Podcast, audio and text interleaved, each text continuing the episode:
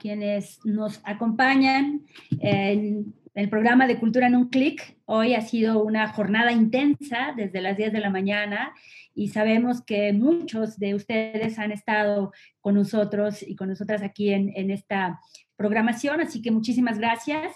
Y bueno, pues hoy vamos a cerrar este día con una eh, actividad que yo siempre pienso, y se lo decía sobre todo, va a ser, eh, además de mucha información importante, porque Pedro siempre es un hombre sumamente profesional que se prepara para poder dar información eh, que realmente nos forme sobre la temática que abordamos. Eh, tiene además una eh, un, buen sentido del humor que sé que ustedes van a disfrutar enormemente.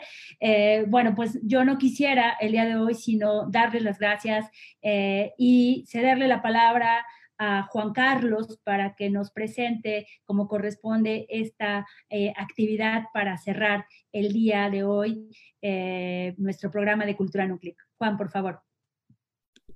Muchas gracias. Pues muy buena tarde a todas y a todos los que ya se están conectando con nosotros en Cultura en un clic a través de las redes sociales de la Secretaría de Cultura y Deporte del Gobierno del Estado de México. Gracias por acompañarnos en una actividad más y con la cual cerraremos, si lo digo así, con broche de oro. Hemos estado haciendo muchas actividades conmemorativas eh, celebrando el Día Internacional de los Museos y esta será un colofón justamente para cerrar todas las actividades que desde el sábado ya estábamos iniciando para eh, conmemorar también y sobre todo eh, eh, celebrar también las actividades vinculadas con la lucha contra la discriminación, la homofobia, la lesbofobia y demás. Y todas las nomenclaturas que se han ido acuñando y se han ido agregando a este abecedario. Así que, pues para eso, hoy tenemos en este conversatorio que hemos denominado ABC Diversidades una guía práctica para conocer a quién es diferente a ti, a nuestro queridísimo amigo Pedro Cominic.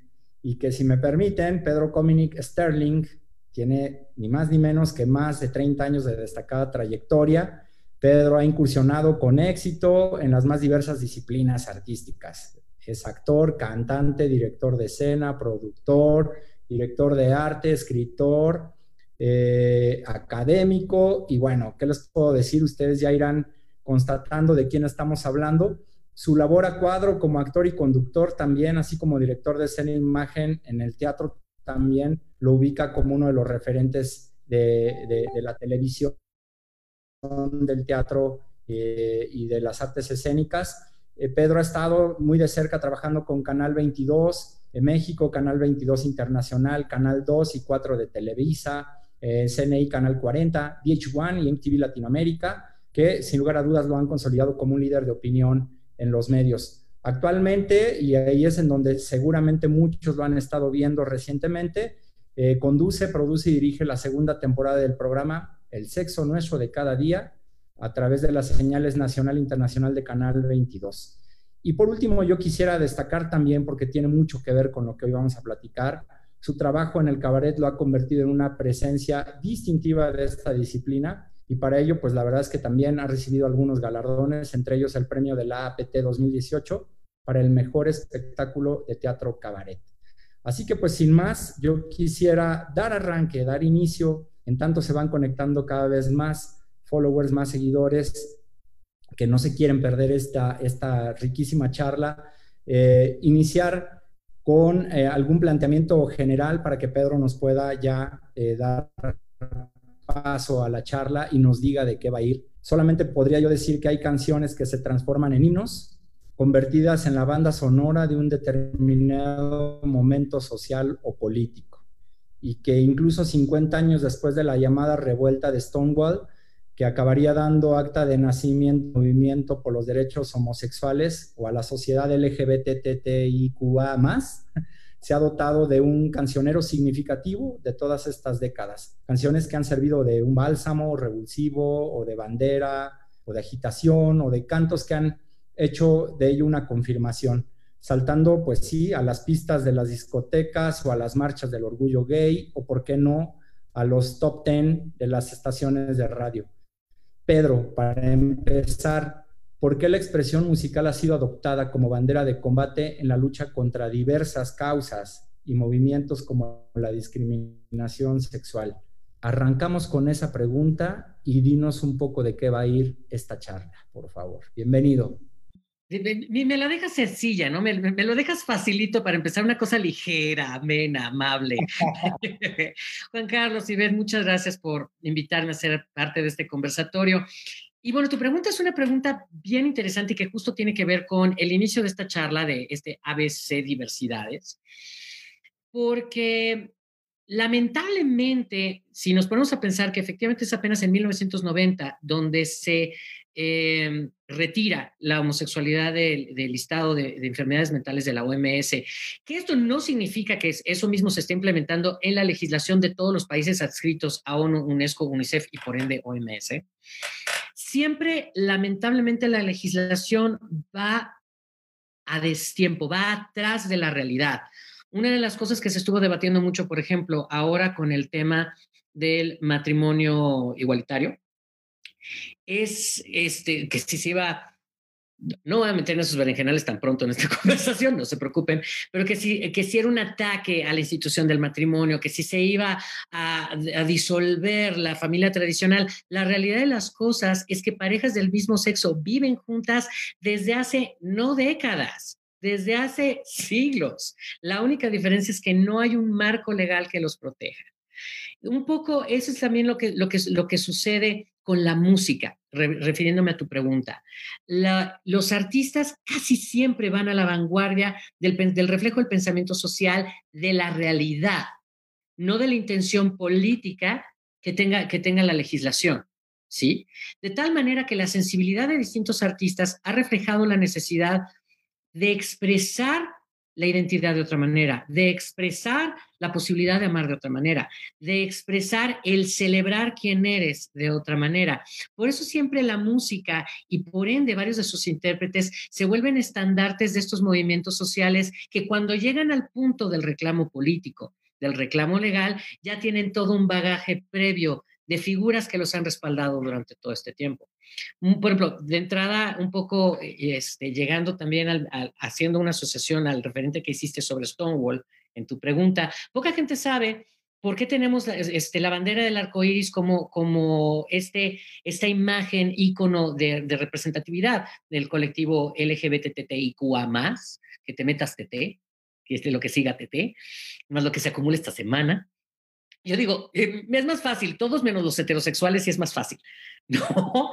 Porque además hay, mucha, hay, mucha, hay muchas otras edades que, este, que se les conoce este, poco, como la intersexualidad, bueno, las tres T's, travesti, transexual, transgénero, se le hace bolas el barniz incluso a la propia gente de la comunidad LGBT. Ahorita más adelante vamos a ir como dilucidando todo ese asuntillo. Pero poca gente sabe que justamente en el, en el Stonewall Inn, en este, en este bar, que, no tenía una legislación que lo respaldara como lugar de reunión de la comunidad homosexual específica este, masculina, ¿no? Eh, que justamente se hallaban reunidos, eh, vaya, de luto por la muerte de Judy Garland. Eh, mucha gente piensa que, con su tema Over the Rainbow, en una película cuando ella apenas tiene 16 años, es este, El Mago de Oz, que es donde ella canta esta canción icónica, que es un poco por la afinidad de la comunidad gay con el camp y con lo kitsch, que, este, que, se apropian de, Judy Garland. Y no, lo que sucede es que Judy Garland, poca gente, incluso la gente joven eh, LGBT lo tiene tan presente, Judy Garland protegió durante el macartismo que fue esta época de persecución en los Estados Unidos, no solo de la gente homosexual, que además es terrible porque es muy reciente después de la Segunda Guerra Mundial y todo el fenómeno de los campos de concentración. El macartismo persigue a los alegados comunistas dentro del cine, dentro de la música, dentro del teatro y persigue también a la gente LGBT.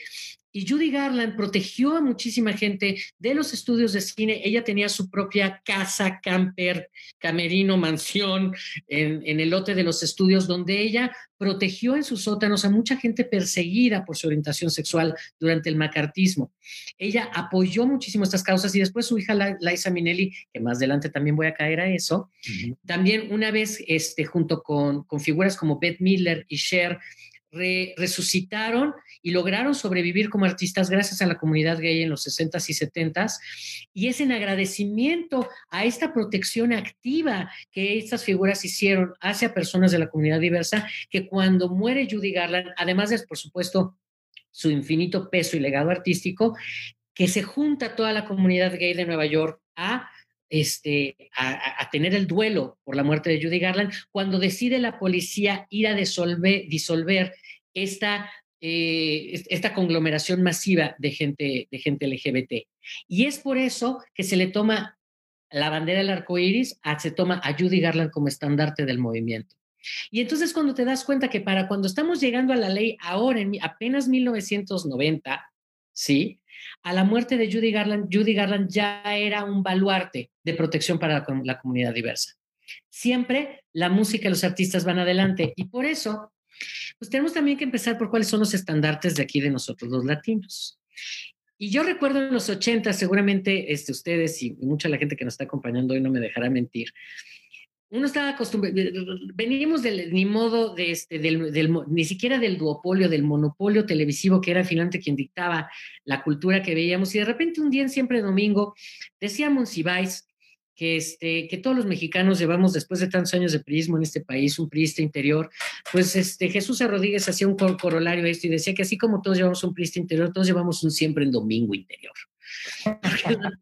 Porque durante muchos años pues fue quien nos dictó lo que podíamos ver y de repente en estas épocas, justamente donde lo que veíamos era eh, flans y fresas con crema y timbiriche y parchís, de repente llegó una mujer a cantarnos cosas justamente que nos decían que podíamos ser quien nosotros necesitábamos ser. Una mujer mexicana, Olvido Gara, que venía curiosamente reimportada por parte de la movida española. Y quiero regalarles este breve fragmento que quiero aclarar todas las crestomatías que estaremos compartiendo ahora lo tengo que decir para efectos legales, mis queridos amigos de la Secretaría de Cultura del Estado de México, yo no, no, tengo los derechos de nada de este material, pero está claramente indicada la crestomatía. Y les quiero compartir este momento de olvido Gara que vino básicamente a romper el esquema de la heteronorma, que también de eso vamos a hablar ahorita, pero sobre todo a decirnos que tenemos la posibilidad de vivir, ser libres y que no nos importara el qué dirá de la sociedad.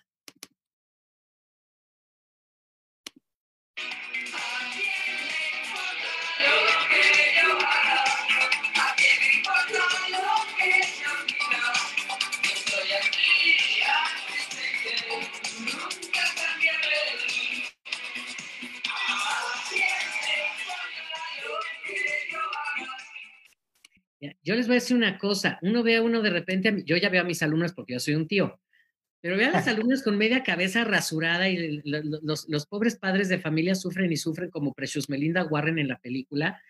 Y ahí estaba en el 84 Alaska ya con los dos lados de la cabeza rasurada.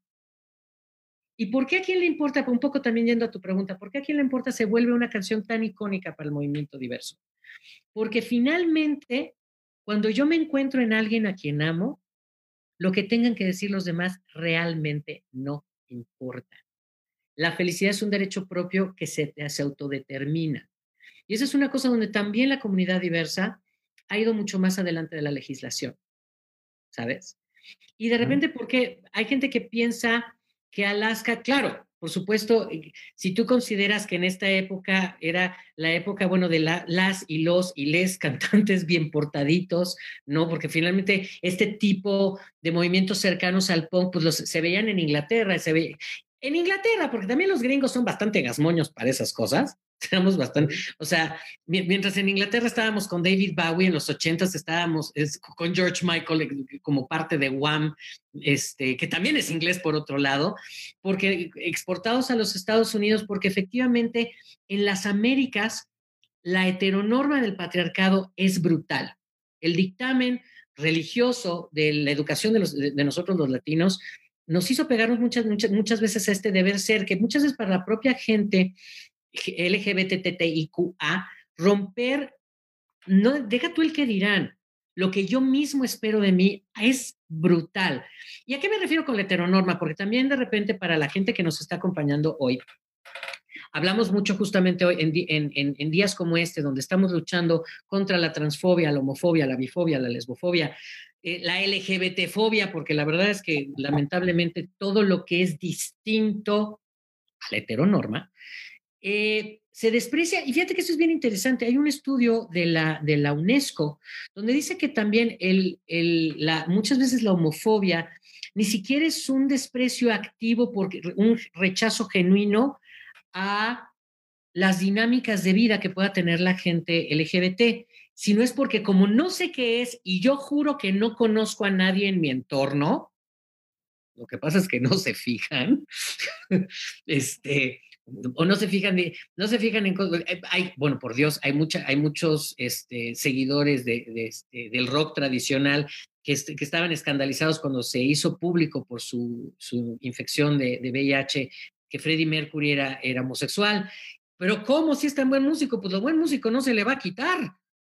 O sea, no, o sea no afecta de ninguna manera la capacidad de creación de nadie su orientación o su identidad pero simplemente como lo desconozco, y por ejemplo, mucha gente habla ahora de eso, de, es que ahora es una, es, una, es una moda ser gay, es una moda ser bisexual, es una moda.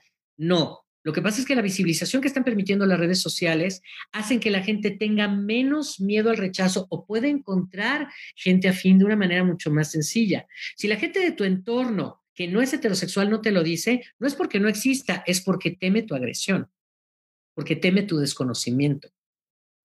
Se habla del temor que tiene la comunidad heterosexual hacia las diversidades, pero se habla poco de justamente el temor no solo a la violencia, que o sea, en, las, sus expresiones más extremas y más lamentables están los transfeminicidios, están los crímenes de odio, pero simplemente que tu padre no vuelva a mirarte a los ojos es brutal. Wow. Y, lo y lo medimos poco, ¿sabes? Y entonces, entonces llego a este término que es importante para nuestra conversación de hoy. ¿Qué es la heteronorma? Pues que desde fina, y esto curiosamente tiene que ver con, con, con, la reina Victoria y el puritanismo, que nosotros decidimos importar porque, porque, porque curiosamente en México la regla no era tan dura como es para los anglosajones. O sea, la heteronorma anglosajona que lamentablemente adquirimos es que lo deseable es ser una pareja hombre-mujer heterosexual blanca.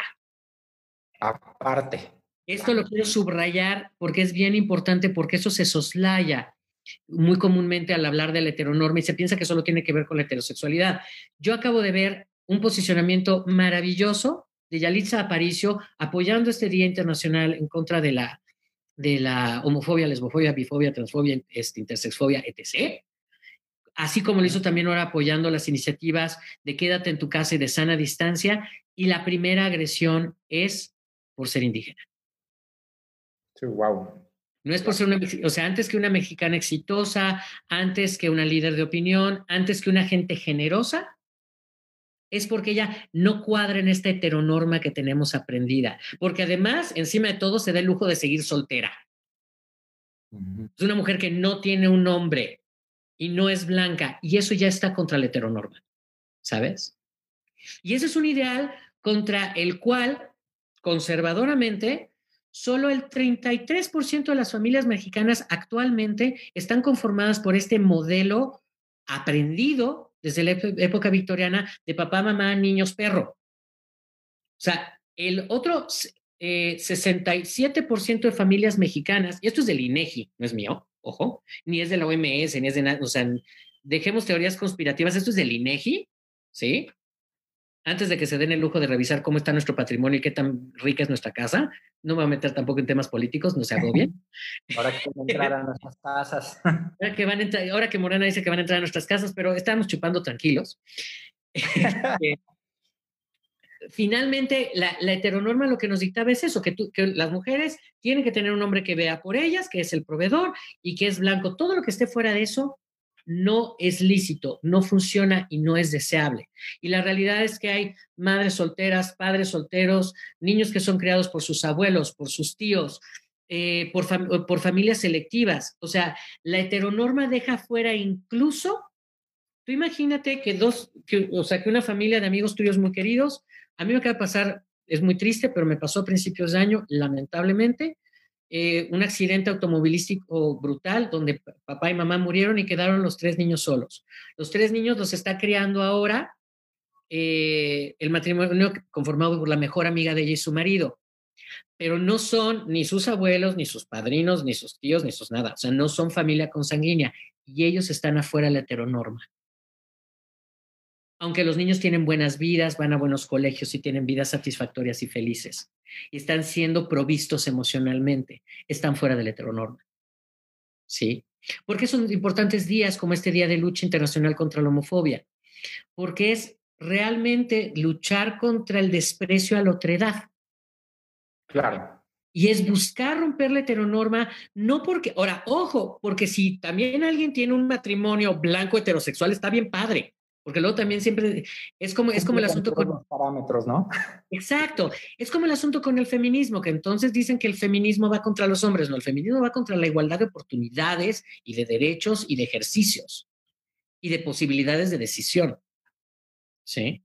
El hecho de que, de que digamos que no sea hegemónica, o sea, que no sea para todos la imposición de la heteronorma, no quiere decir que si alguien vive heteronormado y feliz por decisión, ojo, por decisión propia, no por imposición, no esté bien, está perfecto.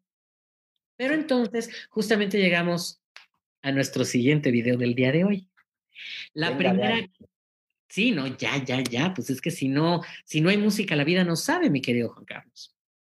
Y entonces a principios del siglo XX, pues llega la primera gran mujer, que también es un ícono LGBT, que justamente decide, es la primera mujer que se vuelve una gran estrella fuera de la heteronorma, ¿sí?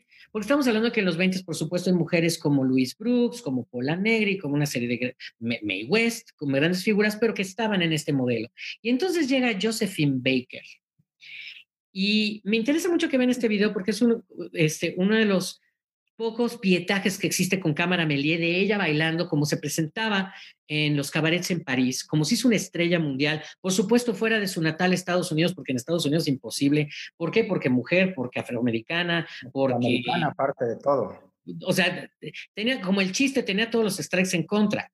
Y por, también, por supuesto, por ser una mujer muy libre, no no se señala, también la heteronorma incluye la heterosexualidad obligatoria. Y digamos que Josephine Baker pues no tenía problemas de estacionamiento. Digan. ¿No? Y así como lo sacudía para un lado, lo sacudía para el otro. Pero permítanme enseñarles este pietaje de Josephine Baker en París de 1926.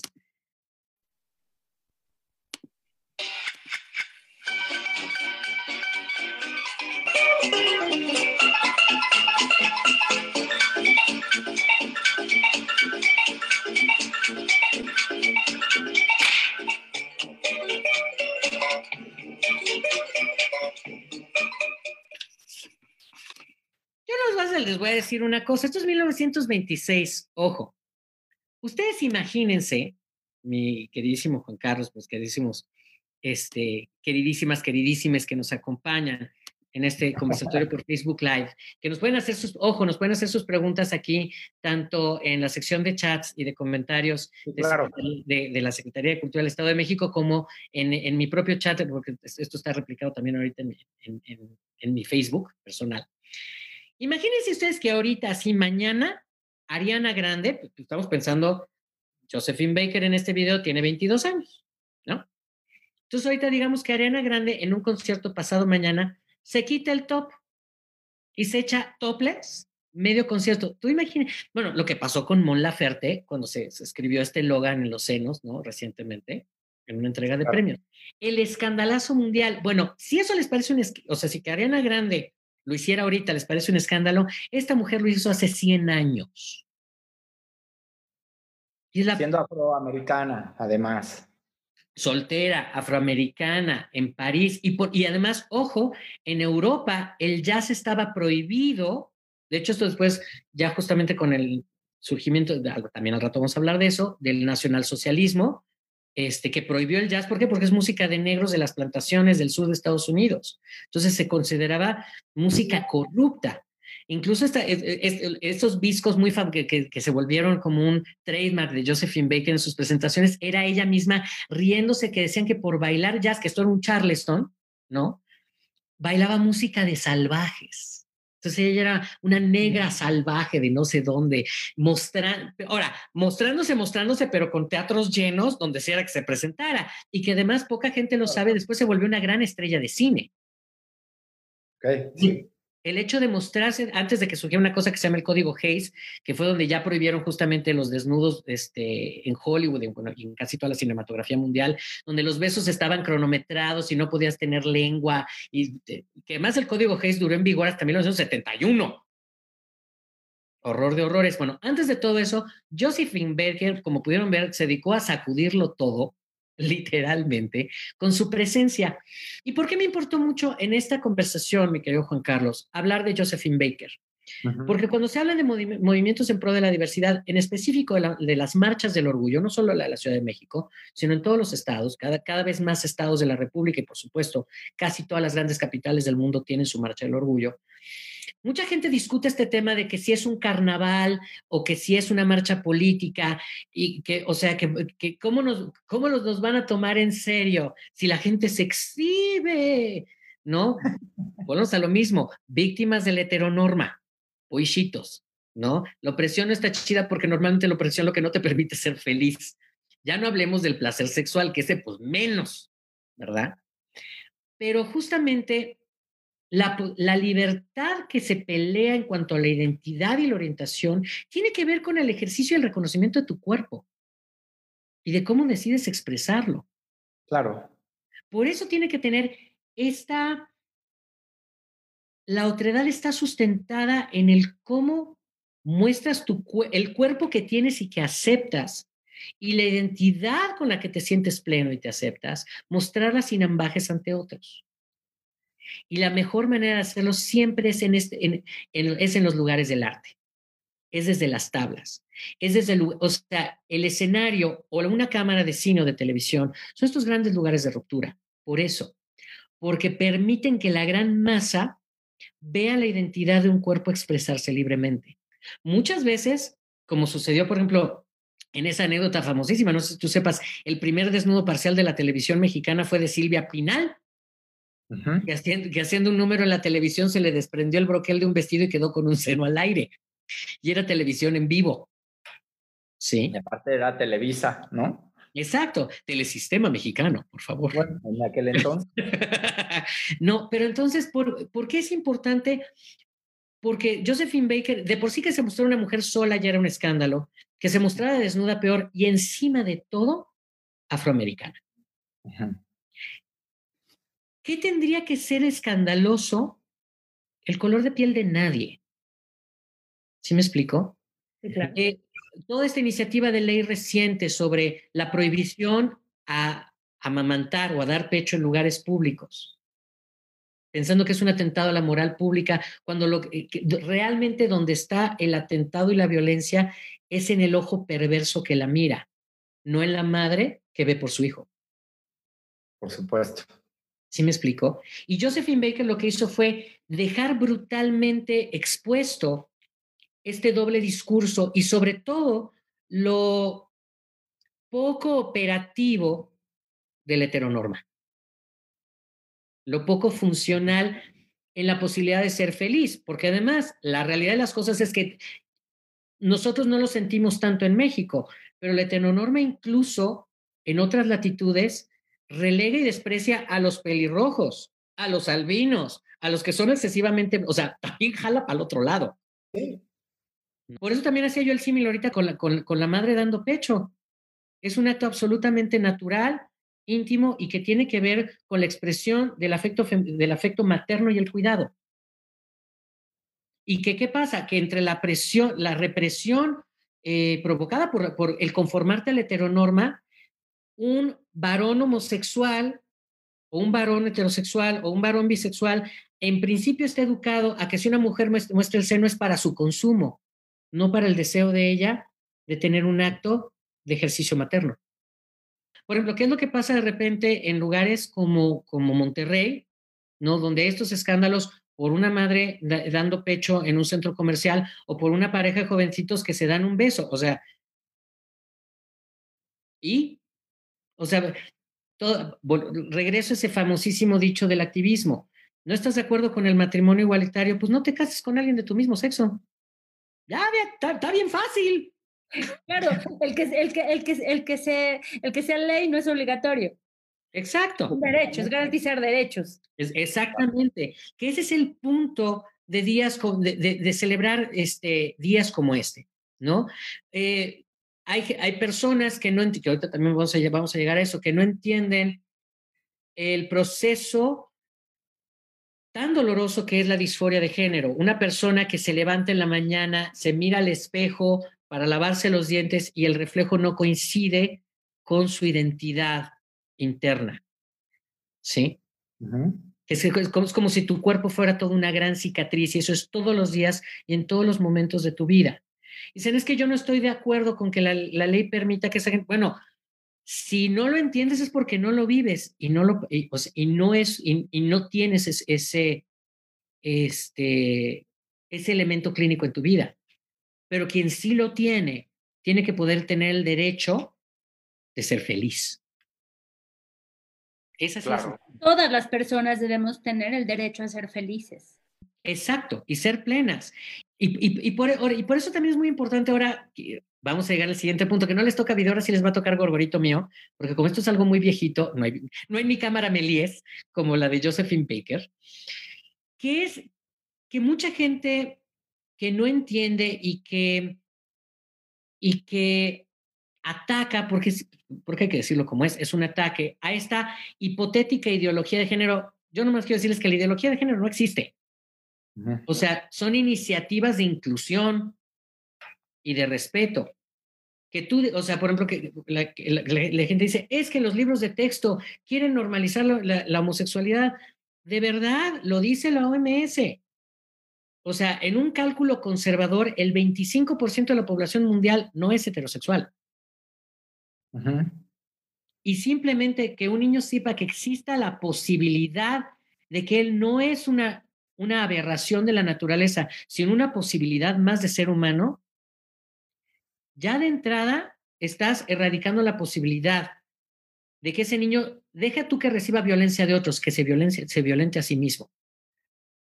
Pero entonces una de las grandes tentaciones de la derecha reaccionaria en este momento, justamente es decir que es una moda, que como la televisión lo está imponiendo, que como el cine lo está imponiendo, eh, como este meme que se hizo viral hace poquito en redes sociales, de que Netflix estaba machacando a fuerzas este, personajes de representación de LGBTTI en todas sus series. lo que podríamos decir la gente LGBT es que a nosotros nos han machacado, impuesto puros heterosexuales en todas las series, en todas las historias, toda la vida.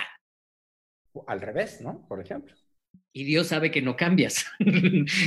nadie, nadie se vuelve nada que no es.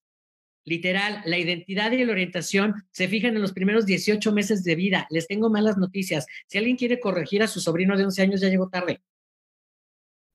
Pedro, ¿tú ves en la cultura y en el arte y sobre todo en la música la posibilidad de cambiar este mundo para mejor? Digo, y en este recorrido que seguramente ahorita iremos haciendo con la música, ¿tú cómo lo ves? Obvio, sí.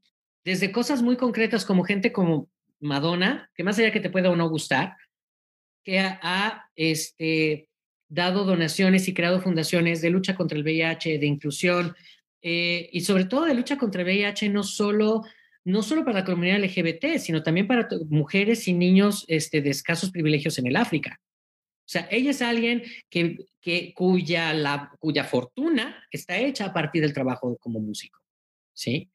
Y de entrada yo creo que la primera gran variable de incidencia de, de los músicos y de la gente de las artes en la mejoría de calidad de vida para toda una sociedad, porque la mejoría de la calidad de vida para la gente LGBT es para toda la sociedad, ojo, no solo para la gente LGBT, ¿sí?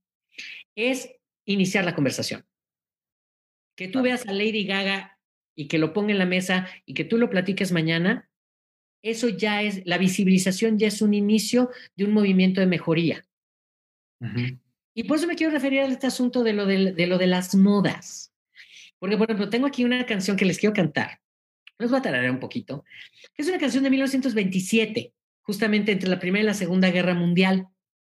Y esta canción se llama Masculino Femenino. ¿Por qué? Porque como justamente es el gran movimiento de ruptura, no solo entre guerras, sino porque nosotros tenemos poca conciencia de lo que es un matrimonio arreglado. O sea, donde tus papás decidían que tú te ibas a casar con fulana perengana, deja tu amor, deja tu placer. O sea, vas a tener hijos nomás para conservar la herencia. Sí, claro.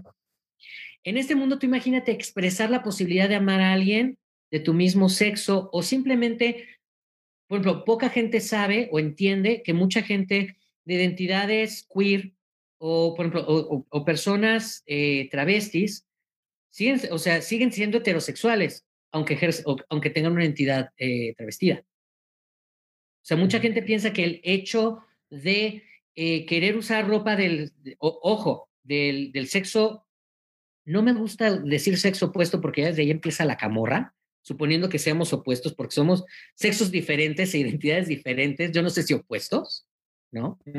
Pero lo mismo va para, también para una mujer que usa corbata y pantalones.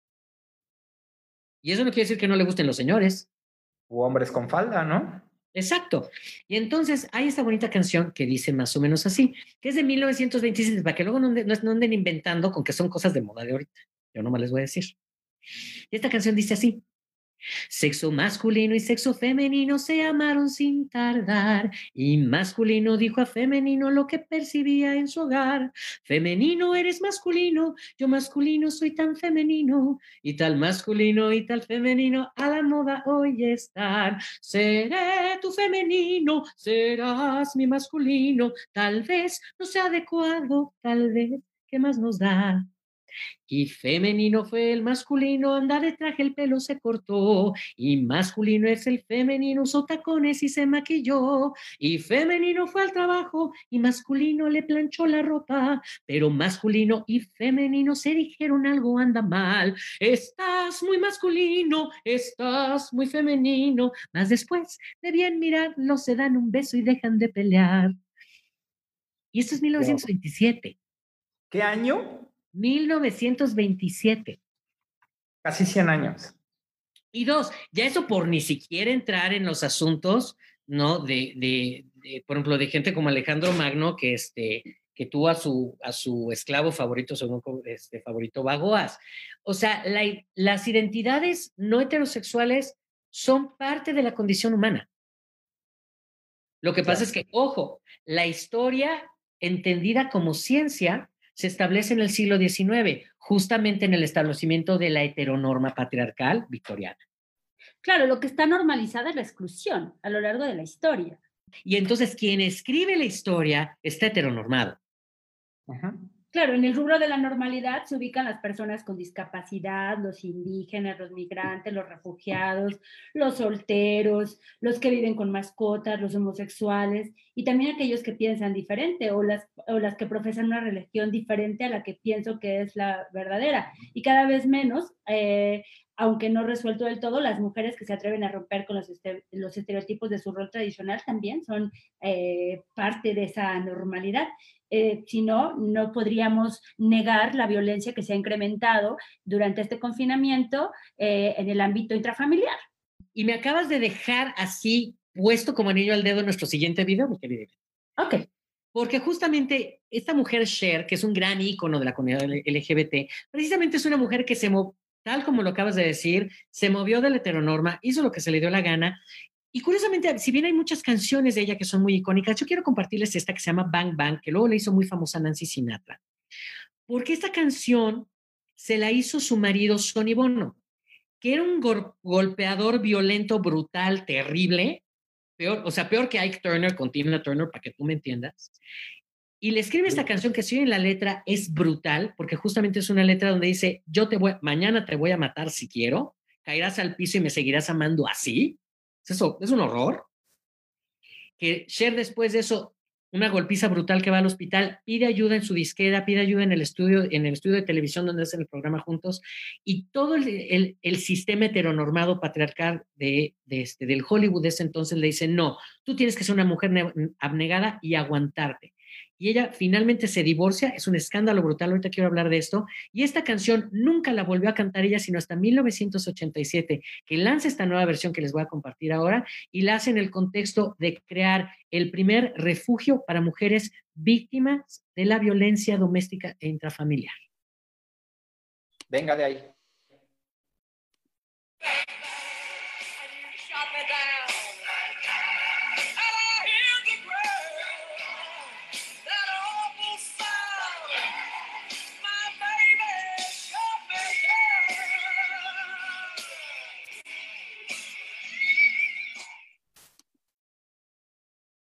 Ella decide entonces, que eso es importante también decirlo, porque sucede también lo mismo con Liza Minnelli y con Beth Midler.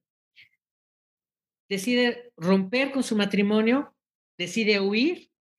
Sonny Bono, frenético, logra bloquear toda su carrera, que ella no trabaja en ningún lado, y los únicos que la aceptan son la comunidad de hombres gay de Nueva York, donde el dueño de uno de los baños de vapor más famosos de Nueva York de finales de los 60, justamente poco después de Stonewall y principios de los 70, le da trabajo a Cher cantando en las albercas de los baños de vapor para poder ella mantener a sus hijos y para poder huir de Sonny Bono. Y lo mismo sucede con Liza Minnelli, lo mismo sucede con Beth Midler, lo mismo sucede con Barbara Streisand. Poca gente sabe por qué estas mujeres son íconos tan potentes dentro de la comunidad LGBT. Es porque ellas son acogidas en el momento que rompen la heteronorma y quedan fuera del sistema, se entregan por completo a la comunidad, no hacen distingo en sus públicos, deciden cantar para parejas, para estos públicos, relanzan sus carreras y a su vez ellas vuelven a proteger a otros. Y se genera una dialéctica de amor. También poca gente sabe de dónde viene este famoso love is love que se usa tanto como hashtag ahora. Pero realmente a lo que se refieren estas mujeres en ese momento es una dialéctica de amor donde nosotros, todos quienes estamos fuera de la heteronorma, vemos unos por otros. Todos los que no somos esta, este matrimonio hipotético patriarcal de hombre-mujer blanco pudiente, somos quienes vemos unos por otros. Estamos frente a una, normal, eh, frente a una normalidad anormal. Exacto. Y sin embargo, ¿qué sucede? Florece desde el arte florece desde la música. ¿Cómo se llama la canción que cantas? Justo eso ahí va. La canción se llama Masculinum Femininum. Es una canción de 1927 de la época de la República de Weimar, en Alemania. Y es una canción que estuvo perdida mucho tiempo porque la por, por, obvias razones la prohibieron los nazis. Este, y estuvieron perdidas las partituras muchos años y se recuperaron de unas minas de sal que estaban tapiadas por Goebbels en Baden-Baden. Esto es cierto, es motivo de toda otra plática. Y quien la rescató fue Ute Lemper, esta cantante austroalemana, que soy súper, súper, súper fan. Y si quieren buscarla, existe la versión original en alemán y hay una traducción al inglés que está disponible en Spotify, cantada por esta cantante Ute Lemper.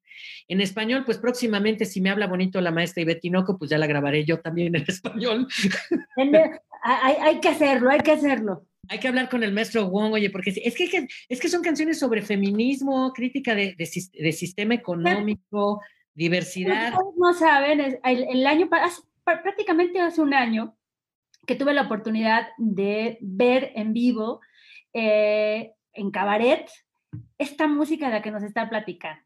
¿no? Entonces yo eh, ahora platicaba con Pedro, le dije, o sea, yo sé que no eh, podemos hacer cabaret en una hora, pero sí podemos ah, dar este, este espacio para charlar sobre este tema que me parece maravilloso, hacerlo con la música y además que cuando estés en cabaret los puedas invitar y te puedan ir a ver, porque en verdad es un deleite ver eh, esto de lo que nos está platicando, pero bailado, cantado, amenizado. Sabroseado, porque si no lo sabrosea uno no sabe, mi querida.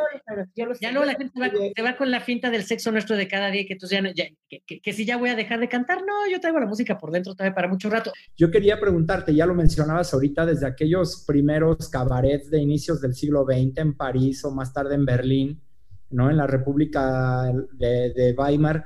Entre la parodia y la ambigüedad, la canción había servido pues de vehículo para dar señales del lado oculto, si es que se le puede llamar así, por lo que ya habían referías. Y justo ahora yo creo que en algún país, que son muchos, donde la libertad sexual continúa siendo perseguida, seguramente una canción está sirviendo de password, de contraseña, de revulsivo, de Bálsamo. ¿Por qué crees que las melodías y las letras han tenido que descifrar esas señales, Pedro? Mira, es como hablando justamente de los niños y los nuevos códigos. Por ejemplo, películas como Frozen de Disney, ¿no? Donde es muy fácil leer que bendito sea Dios, dejaron un personaje como Elsa sin un interés, o sea, sin un interés romántico que la haga existir. ¿Me explico? Que o sea, digo, la, verdad sea dicha. A mí me digo, ojo, me gustan mucho este, las películas de Disney, pero siendo también realistas y crítico, la verdad es que justo han sido grandes mediadores de la imposición de esta heteronorma patriarcal. ¿Sí? Y sin embargo, ahorita justamente yo creo que es la visibilización social que están dando las, redes, las redes sociales, todas estas plataformas como Twitter, como, como Instagram, como Facebook, TikTok, etcétera, que están haciendo que, que justamente la gente se apropie estas, estas letras y estas canciones de otra manera. Es tan fácil como esto, mi queridísimo y nunca bien ponderado este, Juan Carlos.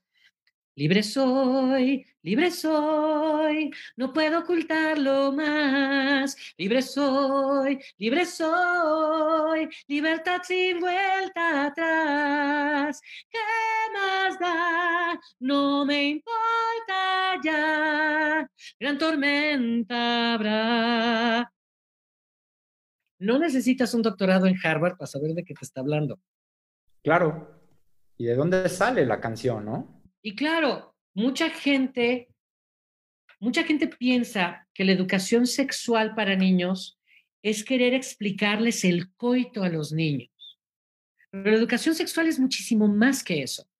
La educación sexual es la higiene de tu cuerpo, como la nomenclatura de las partes de tu cuerpo. Es brutal pensar, y esto, esto, esto es un, una, una declaratoria a partir de un estudio eh, muy serio y, brutal de, la UNICEF, donde justamente tras generaciones de niños acostumbrados a jugar con Barbies y con GI Joes, donde la zona pélvica es un, es un vacío, es un, ¿no? un cuenco plano, los niños, niños y niñas no saben cómo designar las partes de sus genitales, de tal suerte que si reciben un tocamiento impropio por parte de un adulto, no sabe ni siquiera cómo referirlo, cómo narrarlo, para buscar ayuda. Porque, porque los adultos obsesionados con que los niños no entren tempranamente a un ejercicio de intimidad sexual y de coito, están ahorrándose toda la otra parte que tiene que ver con lo identitario, que tiene que ver con la orientación, que tiene que ver con la higiene, que tiene que ver con la seguridad de las infancias. Entonces, claro, tal vez un niño de tres o cinco años que, oiga, libre soy, libre soy, a lo mejor no lo remite a un asunto de identidad y orientación sexual que pueda abordar hasta la adolescencia. Pero gracias a una pieza y una película como esa, cuando él llegue a sus Ojo, porque ahora están madurando mucho más temprano este, niños y niñas. Las niñas, esto también está documentado por la OMS, ahora las niñas están empezando a menstruar a los 8 o 9 años. Los niños están llegando a madurez sexual a los 10, 11 años. Y entonces empiezan a tener negociaciones con respecto a quiénes son identitariamente mucho antes. Y gracias a que en sus años tempranos hay, hay figuras y letras y música como esta, pueden entenderlo desde una manera sana para comunicárselo a sus padres. Y entendidos y comprendidos por su núcleo familiar. Y por eso estas canciones acaban definiendo ese tipo de sensibilidad, porque, por supuesto, porque otra ruta, ¿no? Y hablando de esas canciones, ¿qué otra nos tienes por ahí en el, en el cajón desastre. Es que justamente, bueno, ahorita ya les estoy hablando yo de, ya está uno en la intensa, con libre soy, libre soy, pero justamente lo que hablábamos hace rato, que también tiene que ver con la apropiación de lo lúdico. Y aquí hay otra gran figura, que lo que pasa es que ya me, me di un brincote con Cher, este, pero que venía un poco después de la República de Weimar, que es en la época de oro del cine de Hollywood, que es Carmen Miranda que también se sale de la heteronorma. ¿Por qué? Porque justamente no es Vivian Lee con el peinado perfecto y el vestido de lo que el viento se llevó. Nomás les voy a decir una cosa, piensen en Box Bunny y en el Pato Lucas. Pues ustedes tienen que pensar que son las épocas donde la norma era Elizabeth Taylor, ¿sí? Donde la norma es Grace Kelly, donde la norma es, ¿sabes? Y entonces, ¿qué sucede? Que mujeres desde el celuloide a través de la música te revientan la posibilidad de llenarte de frutas la cabeza y ser feliz. ¿A qué crees que se debe que la propia evolución del movimiento LGBT, TTIQA más, con sus etapas y accidentes, se ha manifestado en la expresión musical, sobre todo. Por ejemplo, viendo ahorita esta de Chick Chick Kaboom, de, de, esta, de Carmen Miranda, ¿no? Yo lo que creo es que, por ejemplo, está Cole Porter, que fue justamente uno de los grandes compositores de, de la época de oro del cine, que, que, es homosexual y que su, y su, sensibilidad evidentemente permea, pero no define. A mí me gusta mucho hablar de esto, por ejemplo, cuando se habla de Freddie Mercury que mucha gente dice, claro, es que, es que, él, es que él componía así porque era gay y era muy sensible y por eso cantaba así. a ver, no. Él, él componía y cantaba así porque era un genio, porque era un gran cantante y porque tiene un gran instrumento vocal. Me, hace mucha gracia, mi querido Juan Carlos, un chiste que alguna vez le he contado a la maestra Tinoco, yo que soy un deslenguado lo peor, este, como cuando le preguntaban a, al maestro Agustín Lara, que esto es cierto, llegó un periodista a preguntarle, maestro, maestro Lara, Usted compone así porque consume marihuana, ¿verdad? Por Pacheco. Se le queda, viendo a Agustín Lara y le hace, a ver, compón, cabrón. No, o sea, no, no, no tiene nada que, o sea, la genialidad no tiene nada que ver con la orientación, ¿no? Absolutamente. Pero sin duda, en épocas de gran represión, el genio de la música, Elton John es otro gran ejemplo de eso el genio como músico hace que la gente se brinque la heteronorma para asignarle valía artística a una persona LGBT. Bueno, a mucha gente le escandaliza mucho que hay muchísimos intérpretes de metal este, gays.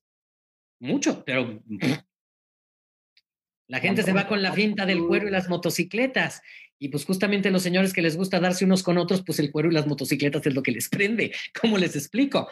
un poco justamente es parte del estigma que ha logrado romper gente como Freddie Mercury, de pensar que toda la gente gay son peinadores y maquillistas, que está muy bien, como hay peinadores y maquillistas que son heterosexuales, como, como, las, como hay lesbianas como Cara de Lavín, que son preciosas, ¿me explico? O sea... Perdón, hay un comentario interesante de Rafael Gutiérrez, dice, un ejemplo es Barbie y su nueva línea de juguetes Crateable World, los juguetes sin género en donde los niños son libres de decidir qué género pueden ser. Exacto, y mucha gente dice que entonces los niños se van a confundir y que entonces, me explico, a ver, un niño hetero, o sea, qué padre que un niño heterosexual se dé cuenta que también él puede cuidar a sus hijos y les puede cantar y les puede dar de comer. Si además de todo él quiere ser ingeniero y pasárselo en la obra y en la construcción y regresar hecho una porquería y fumar cigarros Malboro, pero además cuida de sus hijos, está bien padre. Y si eso es lo que es su propia naturaleza, aunque lo vistan de holanes, él será quien él tenga que ser. Él va a atender. Lo que siguen pensando es que la gente sigue pensando que la homosexualidad o la bisexualidad, eh, eh, ah, la identidad lésbica, que se adquieren. Y pues no se adquiere, único, lamentablemente lo único que se adquiere es el COVID-19, ese sí, Mantengan a distancia, lávense sus manitas, por favor. Porque se les puede pegar, lo demás no. Digamos, tendríamos, tenemos, estamos obligados a hacer una pausa para repensar los criterios de la normalidad. Eh, podríamos considerar que solo un pequeño sector de la población entra en el rubro de lo normal. La gran, gran mayoría necesita el cajón más, más grande, ¿no? Podríamos decir que al menos lo normal es justamente, lo, normal es justamente eh, lo, lo, lo, lo que de pronto nosotros no tenemos con esa claridad. Claro, y te voy a decir una cosa que también es bien cierta. El gran argumento, sobre todo, y hay que decir, sí hay que decirlo, de las iniciativas religiosas que repudian la inclusión de la diversidad, es que no es lo natural. Comillas, paréntesis, brackets, guiones. O lo normal. Exacto, es que, es que es que el uso de las dos palabras es súper, hiper, mega relativo. ¿Por qué? Porque lo natural, de entrada, de entrada, a mí me da muchísima pena lo que les voy a decir. Si comparamos lo natural contra lo que hacen los animalitos, ¿verdad? Pues los animalitos no se construyen casas de cemento y con ladrillos. Les tengo muy malas noticias. Entonces, donde tú estás ahorita, Juan Carlos, y tu casa y Betty, donde estoy yo, no es natural.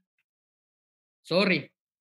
O sea, ya desde ahí nosotros no estamos viviendo un, parámetro de naturalidad. Ojo, nuestra conversación hoy no, los invito a que vean que me sigan en mis redes sociales, aprovecho el comercial, este, Facebook, Instagram, Twitter, donde estoy como Pedro Cominic, porque ahí tenemos las ligas al sexo nuestro cada día, donde justo hicimos un capítulo que va a pasar este próximo sábado, que es el glosario LGBTIQA+, que justamente explicamos qué significa cada uno de estos términos.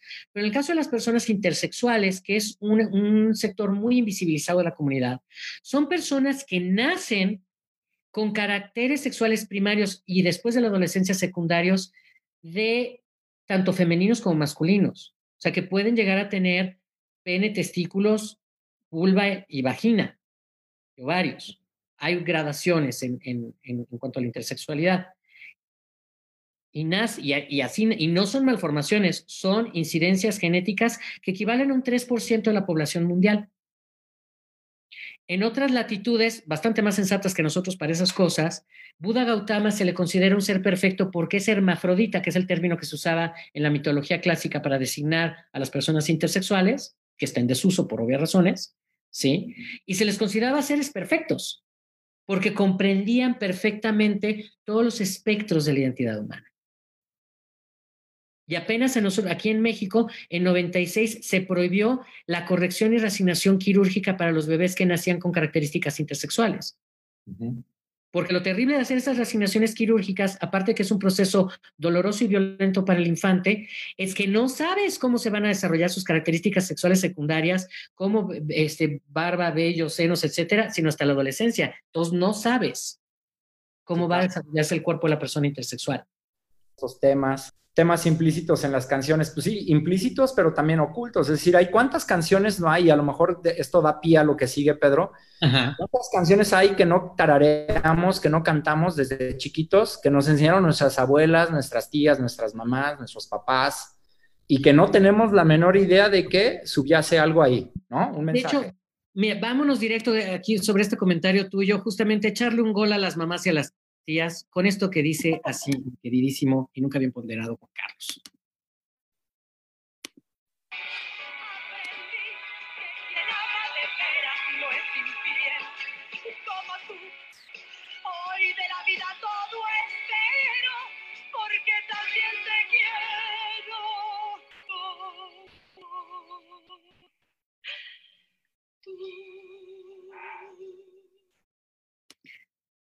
La, leona dormida. La leona dormida se despertó y, gana la OTI con una canción de Lolita de la Colina, que fue un escandalazo y se prohibió mucho tiempo. Uno, porque incitaba a las mujeres a decidir divorciarse y tomar conciencia y control de su propio placer, lo cual a nuestro presidente le pareció inadmisible. Y dos, Lolita de la Colina, una compositora abiertamente lesbiana. En la, en la época, además, del auge y de la pugna de Nancy Cárdenas en el teatro. ¿Y qué tal la cantábamos? O la cantaban nuestras tías, nuestras mamás, nuestras... Exacto. Cuando la propia Lolita de la Colina incluso ha hablado de que eh, esta exploración que tiene la, identidad de la voz que canta esto es justamente con otra mujer. Y es un himno lésbico que forma parte de nuestra cotidianidad. Claro. ¿Me explico? otras hay de esas? Ya que, ya que estamos en esta, pues lánzate con la otra. otras hay de esas? No, de, no, de, de, estas de, en maceta. Mira, son, son, son, como los machos en Jalisco, que los machos se dan en Jalisco, pero unos con otros. Mira, vean esto, por favor.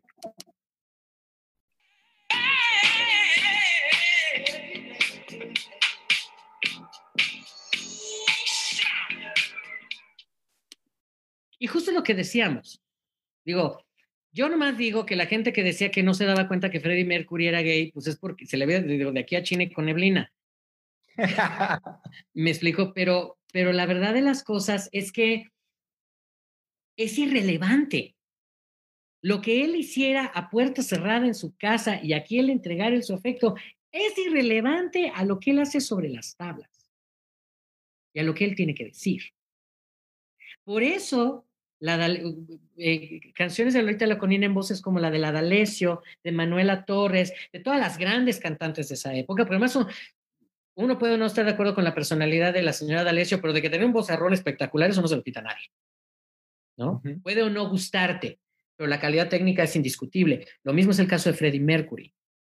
¿Qué es más importante? ¿La emoción que te provoca o que esa pregunta horrorosa que le hacen a las parejas gay de ¿a quién es la mujer? Pues no hay ninguna mujer, son dos hombres. ¿Quién es el activo? Exacto, o sea, ¿qué te importa quién le pone a qué, en dónde, adentro de nada? O sea, eso a ti no, no, no cambia nada quién va arriba o qué abajo. Es, por ejemplo, suponer que, claro, si tú eres heterosexual porque tú penetras a tu mujer, entonces tu mujer es menos. A ver, ve y díselo un día de quincena, a ver qué te dice tu esposa. A ver qué tanta gracia le hace que, que, ciudadano de segunda nomás porque ella le toca el, el lado peludo de la paleta. o sea, pensar que, decía elegantemente Cole Porter, pensar que la hidráulica define la potencia de la persona es muy ocioso. Sí, claro.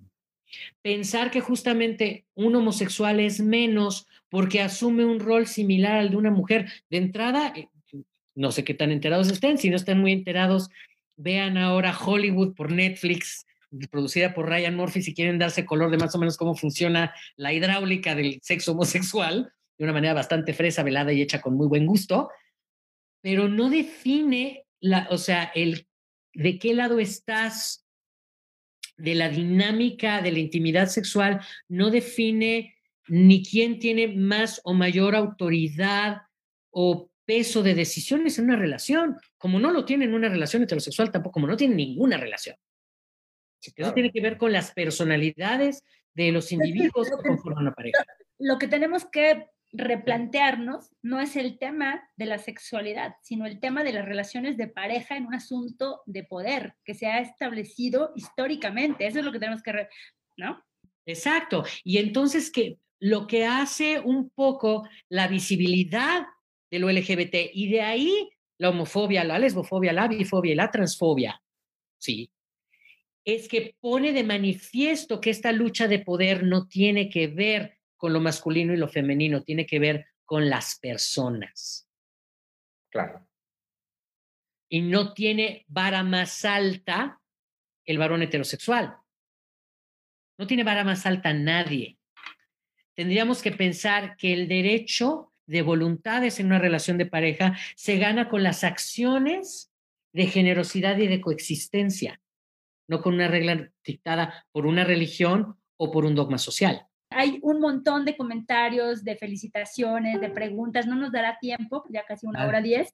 Válgame el cielo de los santos conejitos y vete, es que hay mucha cosa que decir. Quisiera dejar, ya acercándonos al final, justamente, una de las grandes figuras también que, que, se conoce poco, también se conoce justamente más a Cher, a, este, a Madonna, a todas estas figuras que hemos estado hablando, este, pero hay una que que, mucha gente me pregunta por qué canto tanto música de Edith Piaf. Edith Piaf fue justamente una gran luchadora en contra de la heteronorma y del patriarcado. ¿Por qué? Porque fue hija de una madrota de un burdel, porque se hizo su carrera con los ovarios en la mano, porque luchó en la resistencia en la Segunda Guerra Mundial, porque protegió a, tantísima gente justamente gitana, comunista, este, eh, eh, judía, homosexual, durante la Segunda Guerra Mundial, donde era una cuestión no solo de rechazo social, sino de vida o muerte. Y ella tiene esta pieza que es fundamental, que dice así.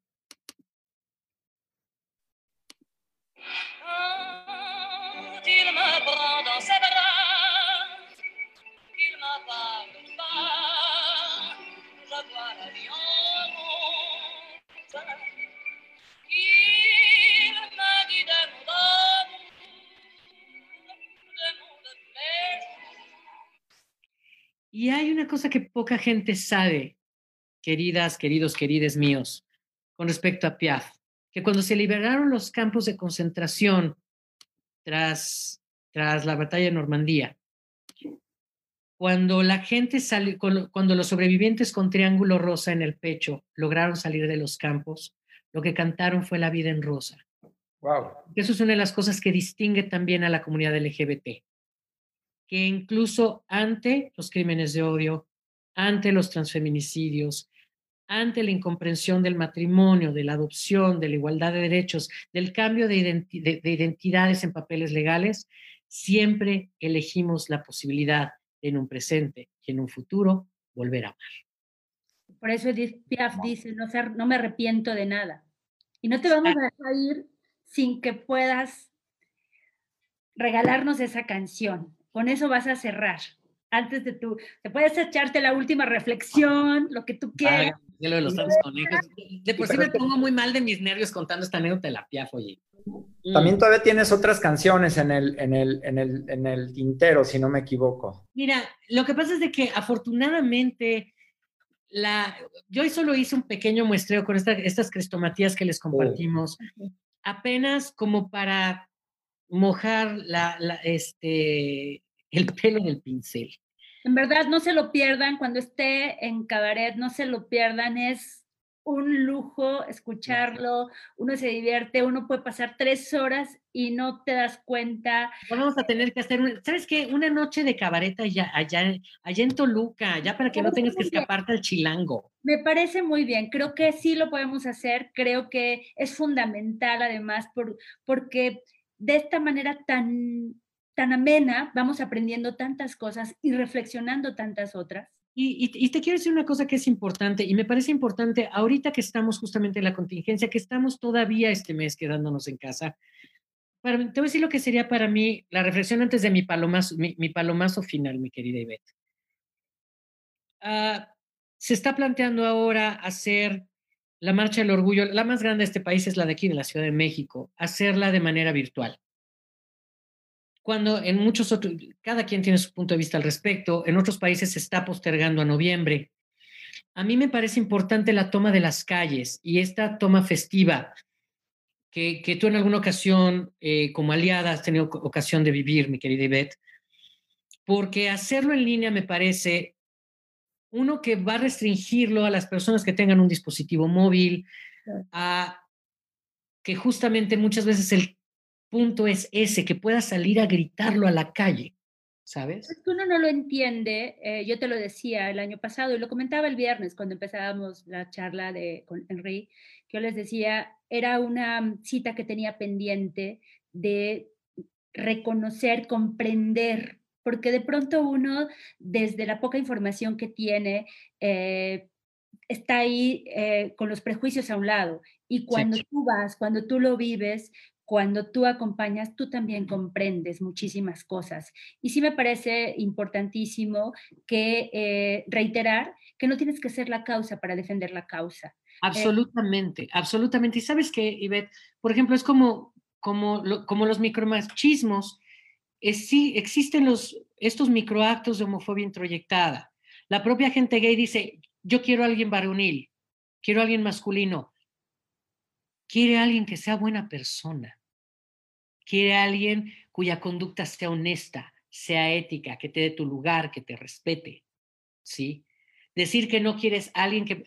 Existen los gustos, sin duda, cosas que puedes preferir por encima de otras, pero partir de que alguien que se vea femenino es menos, que a una lesbiana que se vea masculina es menos. Claro, no, no será el tema de, de, discusión ahora, y menos por los tiempos que tenemos, pero toda, toda esta polémica que causó la pintura de Zapata, Exacto, exacto. ¿Qué era, lo, que nos espantaba? ¿Que se veía afeminado? Exacto. Y, y dos, están las cartas de que el señor básicamente era bisexual, yo no lo digo yo, está en el Archivo General de la Nación. ¿No? Digo, no, no es el tema de hoy, pero, pero ¿qué nos espanta? Exacto. Y entonces, yo te voy a decir a qué llego con esta reflexión, con, con todo este recorrido que hemos estado haciendo con la música y sobre esta posibilidad que te da la música de hacerlo público. Exacto. Creo que en este año que no podemos tomar las calles, hay que tomar los hogares. Hay que mirar a quien tenemos junto. Hay que mirar a los compañeros de trabajo, las compañeras de trabajo, que a lo mejor nunca se han atrevido a decírnoslo porque piensan que pueden perder su trabajo, porque pueden perder un amigo, porque pueden perder una oportunidad. Miren a sus sobrinas, a sus sobrinos, a sus hijos, a sus nietos. Fíjate, yo, yo creo que esa te la conté y la, y la quiero compartir brevemente, eh, porque en 2008, eh, yo lo, lo, decía, estaba, eh, trabajaba en ese momento en la universidad y estábamos hacia las 11 de la mañana en el patio central de la facultad donde yo imparto clases y de pronto el estacionamiento que está en la parte de arriba baja un, un, un alumno moreno apiñonado, bien parecido, con un ramo de rosas rojas y todos en nuestra construcción social del amor sabíamos que iba a buscar a la Dulcinea para entregarle ese ramo de rosas rojas. Y, oh, sorpresa, se las entrega a su pareja eh, que, que, que, era eh, hombre, y en ese momento, 2008, estamos hablando de 12 años, en un espacio universitario, nos rompió el esquema, por supuesto, eh, y, y, bueno, nos, nos, hizo aprender, pero lo, lo más importante de, de, ese momento es que un montón de personas que eran parte de esa comunidad sintieron que había la posibilidad de decir, este soy yo. Exacto, por eso les digo, tomemos los hogares, tomemos nuestros hogares, ¿sí? Pensar que lo que pasa es que yo no conozco a, nadie LGBT es porque si alguien seguramente tiene miedo. Y a lo mejor ni siquiera se ha dado el, chance de pensar y reflexionar quién es realmente, simplemente por el temor a salirse de la norma y perder a su familia, perder su trabajo, perder su círculo social, perderse, ¿sí? Porque además finalmente por eso quiero cerrar esta, esta este, gracias de verdad a, ustedes en la Secretaría de Cultura de allá del Estado de México. Gracias por, por abrirnos estos temas en estos momentos. Gracias por invitarme. Los de verdad, acompáñenme en mis redes sociales, acompáñenme en el programa Canal 22 los sábados en la noche, porque hay muchísimas más cosas. Esto de verdad fue apenas la puntita del iceberg. Y pues para cerrar, bien decía Juan Carlos, no nos podemos ir sin esta. Es que esta es la del estribo porque sin esta no nos sabe.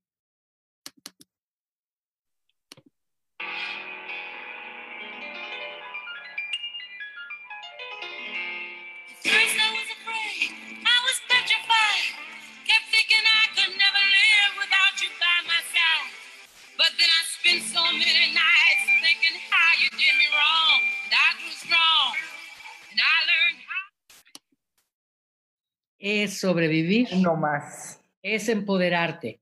Y es ser en otra mujer, mujer afroamericana, después del movimiento de los Black Panthers. Es todos somos sobrevivientes. Démonos amor para que ya no sea, para que sea vivir y no sobrevivir. Y es que al final de todo, ¿qué más da quién cante qué? ¿No? Lo importante es que nos haga sentir felices, que nos haga sentir vivos, ¿no? Que nos meta en la cabeza y nos toque el corazón, el alma, que nos haga reaccionar y sobre todo que algún día lleguemos a vivir en un mundo en el que nadie tenga que hablar de himnos, ¿no? En el que nadie tenga que hablar de himnos gays, en el que nadie tenga que hablar de canciones icónicas feministas o xenófobas.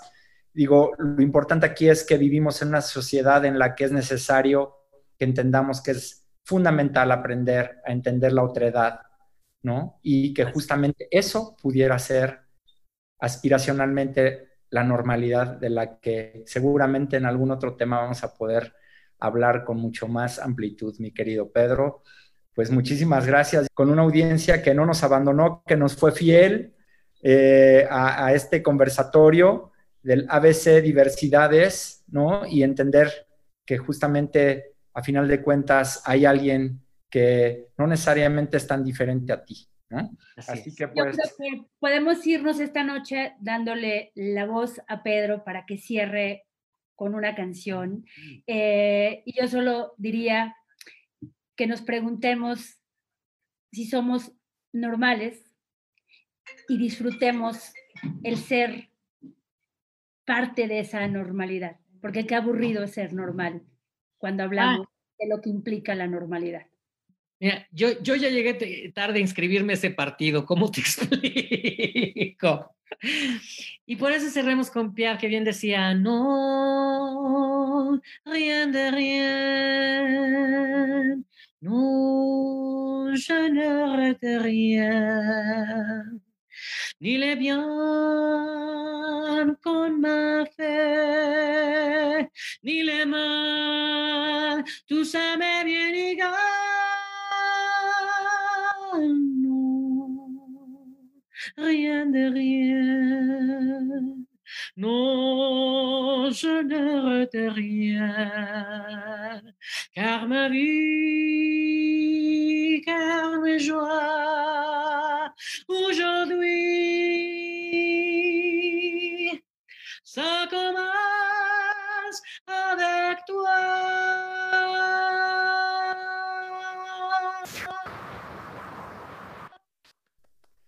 Bravo, bravo, mi querido Pedro. Pues muchísimas gracias a nombre de la Secretaría de Cultura y Deporte del Gobierno del Estado de México. Muchísimas gracias a Pedro Cominic por acompañarnos, por guiarnos por este ABC de la diversidad. Y maestra Ivette Tinoco, muchísimas gracias también por la confianza. Gracias a nuestra secretaria de Cultura y Deporte del Estado de México, la licenciada Marcela González Salas, por, por esa apertura, por permitirnos estar hablando de esto, eh, por permitirnos estar abordando todas estas temáticas, porque al final de cuentas la cultura es tan amplia y vasta y tan plural como debe ser y más allá. Así que pues muchísimas gracias, Pedro. De verdad, estamos muy contentos porque nos hayas acompañado esta noche ya. Gracias, maestra, también por, por acompañarnos en el conversatorio. y pues sin más. Yo, solo quisiera, Juan Carlos, reiterar el mensaje de la secretaria con el que abrimos el día viernes. Eso es importante. Eh, porque en, el, en la Secretaría de Cultura o somos un equipo de liberales y vanguardistas o somos dignos y dignas representantes de la humanidad del siglo XXI, que estamos construyendo una sociedad incluyente, solidaria y libre, o no podemos estar en la Secretaría de Cultura. ¿no? Eh, buenas noches a todos. Buenas noches. Gracias por el privilegio de estar con ustedes.